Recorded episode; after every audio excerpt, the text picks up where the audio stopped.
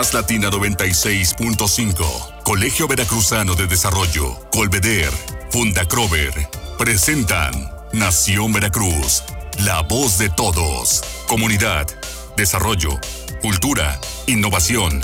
En Nación Veracruz, la unidad de todos.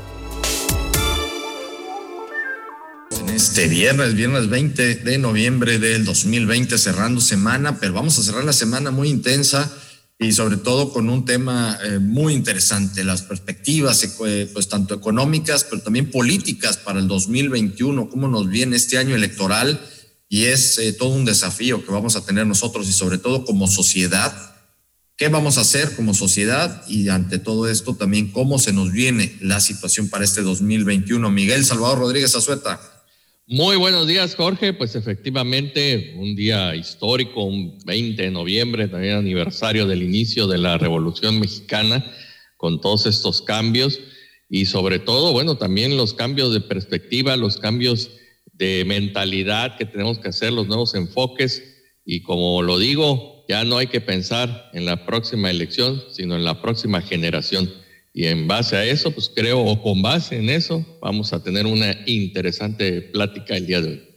Vamos a estar platicando con nuestro gran amigo Arturo Matielo Canales, él es presidente de la Federación de Universidades e Instituciones Particulares de Educación Superior, y aparte también un avesado en temas eh, políticos, en temas económicos y pues eh, bienvenido, bienvenido, mi querido Arturo Matielo, a Nación Veracruz, la voz de todos, para echarnos una buena platicadita el día de hoy.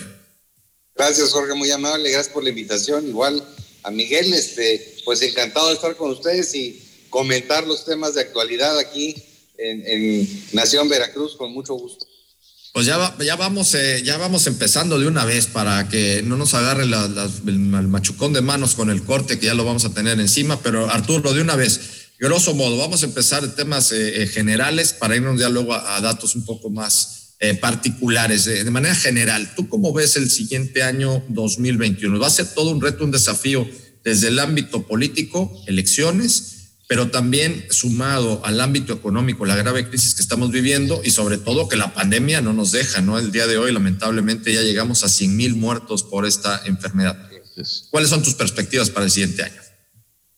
Mira, yo creo que vamos a tener un año muy complicado porque la pandemia no nos va a dejar por lo menos en los primeros tres a seis meses de, 2021 y la pandemia es la que dirige eh, una probable recuperación económica, no solamente en México, sino en todo el, en todo el planeta, ¿no? Pues ayer Estados Unidos nuevamente marcó récord de, de muertos con 2.000 muertos en 24 horas. Este, México llegó a los 100.000 muertos y aquí, se me hace que tenemos que hacer un poco el análisis en base a lo que sucedió en 1918, 19 y 20, que eh, tuvieron, eh, hubo 50 millones de muertos en aquel entonces, pues porque no había tampoco tantos avances médicos, no había un tratamiento efectivo en contra de, de la gripe española, y lo, y lo, que tenemos pues es un nuevo virus que va a causar los mismos estragos, probablemente con mucha menos cantidad de, de, de muertos, pero le va a afectar a la economía. ¿no? Yo, yo no veo un año de crecimiento económico hasta el segundo semestre de 2021 y creo que todos vamos a seguir pasando las de Caín en por lo menos enero, febrero y marzo. Yo espero que en marzo ya de las vacunas que están anunciando, este, ya eh, empiece una vacunación masiva en, en México y desde luego en, en, otras partes del planeta, que poco a poco vayan activando eh, y reactivando las cadenas de producción, las cadenas de comercialización, y esto eh, empieza a dar una subida. Y, también hay que tomar en cuenta que Joe Biden va a llegar a inundar de dólares el mercado norteamericano con ayudas específicas y especiales para los ciudadanos, y al haber tanta circulación de dólares, pues se, se van a activar las ventas en Estados Unidos y México, pues al ser una, una parte de este mercado de Norteamérica, pues va a aportar un 30% de la producción del bloque norteamericano y también irá encadenado a la locomotora de la Unión Americana. Pues es eh, efectivamente todo un desafío y ante esto, eh, pues la parte económica, ya lo estás comentando, no pinta nada bien.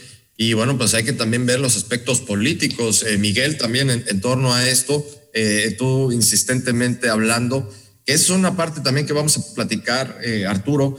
Eh, ustedes tienen pues la parte académica, de esos dueños de universidades, están en esto y sobre todo el papel de los jóvenes. Miguel Salvador está insistentemente hablando y viendo por esta nueva generación y ya el destacado pues papel que están fungiendo, Miguel.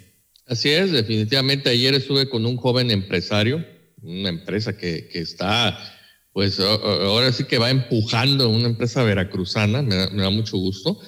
Y, le dije, bueno, le digo, mira, ahí donde estás tú sentado, ¿qué te gusta? 10 años que van volando y va a estar tu hijo. Me dice, ay, es cierto. Le digo, entonces tenemos que trabajar en todo, en todo, en la parte económica, en la parte política, pensando en las nuevas generaciones y en los errores en los errores, porque también hay que eh, decirlo, y que, se vinieron a dar y que se han dado, y que rápidamente te digo, le puse un ejemplo que hasta se sorprendió, le dije, mira, había un, personaje que regalaba dinero, y por lógica y por tus estudios que tienen, e, eso no, eso no puede ser. O sea, no, nadie te regala dinero si no te lo ganas trabajando. No, si tienes razón. Le digo, bueno, pues entonces tenemos que trabajar precisamente para evitar que una playera nada más te sirva para dormir, ¿no? Y que estés este, arrebatándote playeras, gorras y todo, que al final la pagaste tú y la pagaste cinco o la vas a pagar diez veces más dependiendo de cómo ese sistema de gobierno se haya manejado. Entonces, creo que las nuevas generaciones, y me da mucho gusto escuchar también que hay generaciones que se han especializado en, en universidades de reconocido prestigio, entonces, bueno, hay que, hay que todo, todos esos talentos, todos esos jóvenes veracruzanos, vaya, ah, no hay que perderlos de vista porque son los que mínimo nos van a decir, súbase a la banqueta, señor, para que no lo atropelle. Sí, oye Arturo, y en, este caso, en este caso, digo, eh, hago también este planteamiento que es muy importante, la, la juventud está también siendo pues catalizador de todos estos cambios que se están dando. ¿Tú cómo la ves? Eh, tenemos eh, un par de minutos más, ¿no? Para irnos al corte. Eh, ¿Tú cómo la ves desde, desde la parte académica? Ustedes tienen las universidades, trabajan mucho con los jóvenes, con estas nuevas generaciones. ¿Crees tú que sí estén siendo este catalizador? ¿Sí, sí ves una buena perspectiva para todos los jóvenes, dadas las circunstancias que estamos viviendo actuales? Sí, Jorge, yo creo que que sí tienen madera para sacar adelante eh, la situación que, que vamos a vivir en el futuro.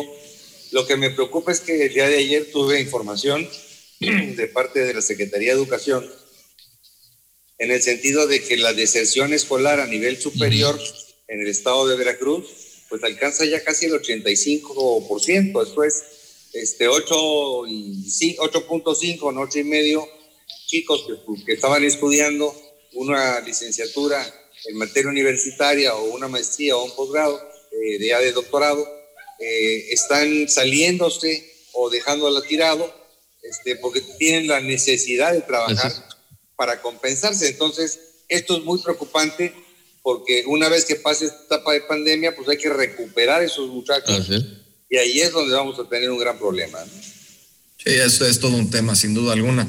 Nos vamos a ir al corte, vamos a regresar, estamos platicando eh, con Arturo Matielo Canales para hablar pues ya también de, lo que nos espera en materia política, año de elecciones, eh, también eh, un tema de, responsabilidad social que tenemos que tener todos en el sentido de salir a votar. Hay que salir a votar, va a ser lo importante porque nosotros va a estar la decisión de los próximos años en nuestro país y obviamente en el estado de Veracruz. Nos vamos al corte, seguimos con más Nación Veracruz, la voz de todos. No se despeguen.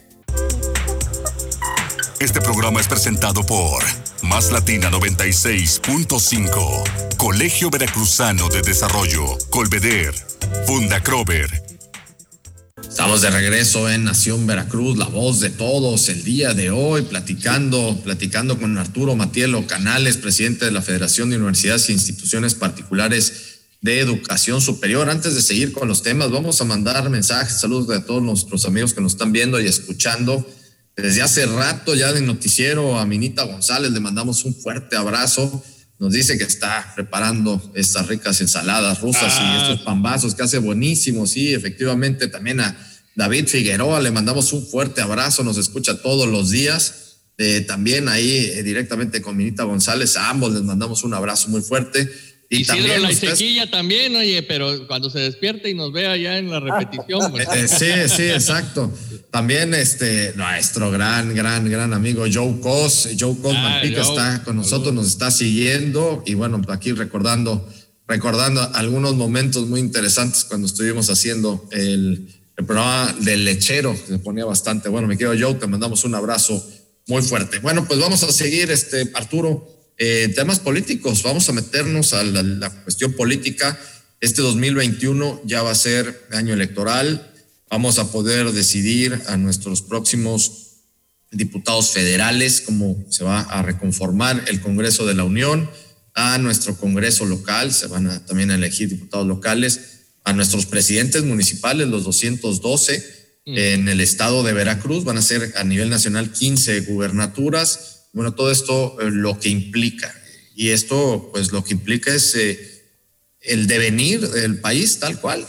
En este caso se va a conformar y se va a trazar la ruta de lo que van a ser los próximos, pues ya los próximos años, ya no quiero decirlo ni con conteo, porque ya de aquí puede determinarse muchas cosas. Arturo.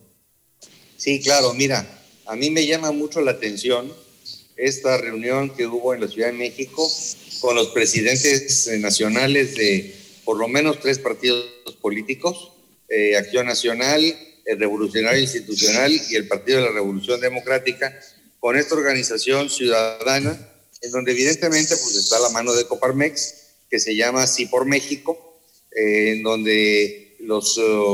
Las cámaras, las organizaciones empresariales, eh, el sindicato patronal en este caso, eh, firman eh, con los partidos la, el compromiso, más que obligación, es un compromiso de que los partidos postulen a por lo menos un 30 o 40% de eh, miembros externos, este es candidato ciudadano, para refrescar la vida pública de México y para buscar soluciones nuevas, ¿no? O sea, la gente está un poco cansada de las mismas caras en política, porque las mismas caras representan las mismas ideas. Entonces están buscando refrescar eso para que existan nuevas ideas, que existan nuevas caras y ver si la implementación de nuevos enfoques y nuevas ideas pues logra eh, sacarnos de esta depresión económica que estamos viviendo, no solo en México, ¿no? A nivel eh, global, pero que sí urge eh, tener unos nuevos enfoques, un nuevo enfoque de la problemática que vivimos, sobre todo más juvenil, para entender muy bien lo que quieren los jóvenes, ¿no? Esto me llama mucho la atención y ya vemos cómo en, esta semana eh, también está eh, aterrizando en elecciones locales en Baja California, ya hay una coalición este, entre PRI, PAN, PRD y el Partido Baja Californiano. Ahora en Sonora también se está dando la coalición PRI, PAN, PRD. O sea, eh, creo que está, estamos polarizándonos. Eh, al final del camino, pues va a haber dos grandes fuerzas ¿no? en, esta elección.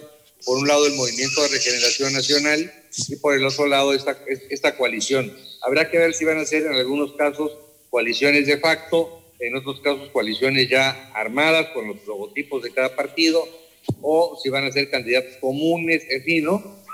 Cada estado tiene su propia modalidad de, de, votación porque cada estado tiene su código electoral, un poco como Estados Unidos de Norteamérica, ¿no? Que no es una elección general, son 50 elecciones este, aisladas. Bueno, pues aquí van a ser 32 elecciones aisladas, amarradas a una elección nacional en materia federal, Jorge.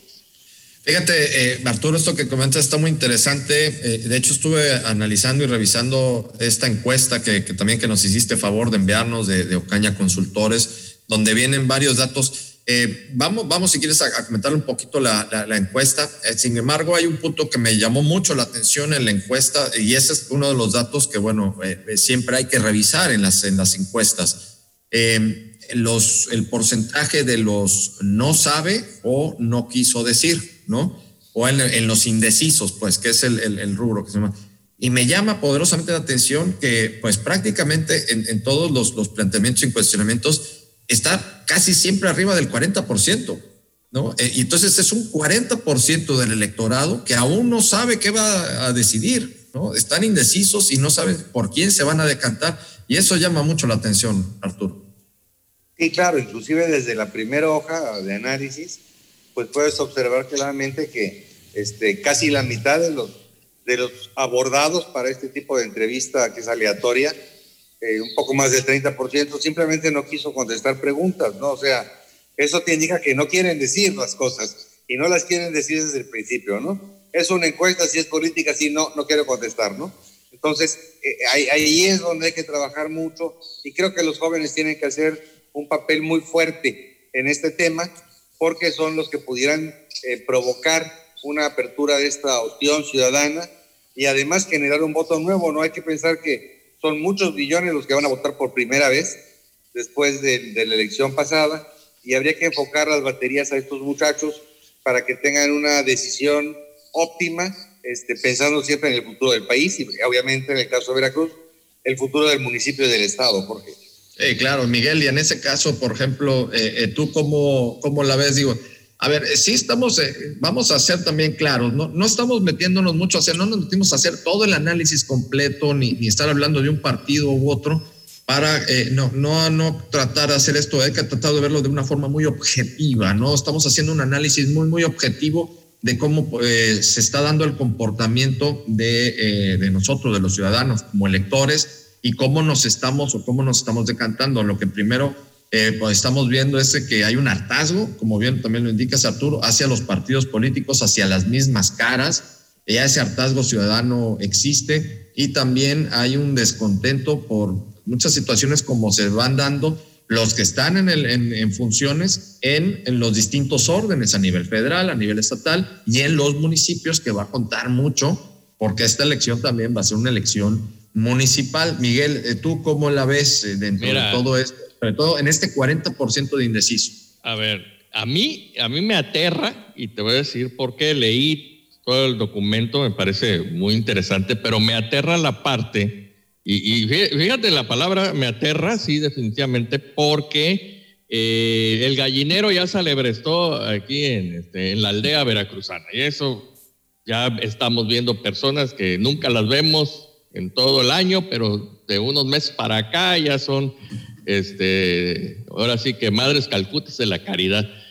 Y eso ya los chavos lo saben, ¿no? Este, que nada más aparecen en ciertas épocas a estar eh, en redes sociales y mira qué bonito, qué bueno soy y todo eso, ¿no? Pero, pero los mismos chavos también en esta parte del hartazgo se van a ir con el canto de la sirena de las personas populares. También estoy visualizando eh, personas que no tienen ninguna experiencia en, la parte este, política y en administración pública, porque no me van a dejar mentir, no es lo mismo administrar un negocio X a administrar todo un municipio con todo lo que esto implica. Eh, y serás muy popular y tendrás millones de views en tus, en tus... Y esa es la parte donde digo, ay, este cuate por ahí se va a ir, porque los jóvenes lo conocen o los conocen por que son muy chistosos, son muy alegres, cantan, bailan, brincan, saltan, este, por una caguama se desnudan, desnudan a otras personas o cosas por el estilo, ¿no? Entonces, este, la juventud de ahora está muy enfocada en, ese, en esa parte visual. Y a las personas con experiencia y eh, académicos y personas que traen una trayectoria, pues las ven precisamente como esa persona quilosada, ay, no, este señor no, no es de la onda. Y aguas. Luego la parte popular ya lo vimos los resultados. Entonces, Veracruz no es un juego, no es un chiste, ni es un concurso. El municipio de Veracruz necesita mucho más que eso, necesita personas que realmente sepan de administración pública. Fíjate, a ver Arturo, tenemos cinco minutitos. Esto que plantea Miguel está muy interesante porque en los, en los estudios que, se han hecho, todos los analistas que han hecho el por qué eh, eh, como sociedad a nivel mundial eh, se están decantando muchos países en, votar por estos líderes demagogos, populistas, es porque muchos han llegado a la conclusión de que la gente en estos momentos está votando con la emoción en lugar de la razón, ¿no? Estamos votando con el estómago, con el corazón, con los sentimientos y no con el pensamiento. Ante esto, ¿cómo lo ves tú, Arturo, ya para cerrar el programa? Mira, yo coincido plenamente con lo que ustedes están comentando y un ejemplo muy claro es Donald Trump, ¿no? Donald Trump se dirige a las emociones.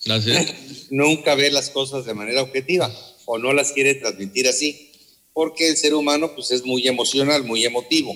Y en el caso que comenta Miguel, yo, yo coincido, este, yo creo que tenemos que hacer una mezcla de candidatos con mucha experiencia en la función pública y candidatos con mucho conocimiento, pero conocimiento real de, sí, sí, sí, sí, de, lo que es la función pública, de, los problemas que tenemos y de las posibles soluciones. Porque, bueno, tan, tan viciados están unos que solamente han estado en la función pública, como acelerados están otros que, que llegan este, de diferentes ámbitos de la vida pública, de la vida privada, y quieren implementar estrategias empresariales en la función pública. Y bueno, pues no, para empezar, en, una empresa tener déficits es un crimen, no es un horror, son pérdidas.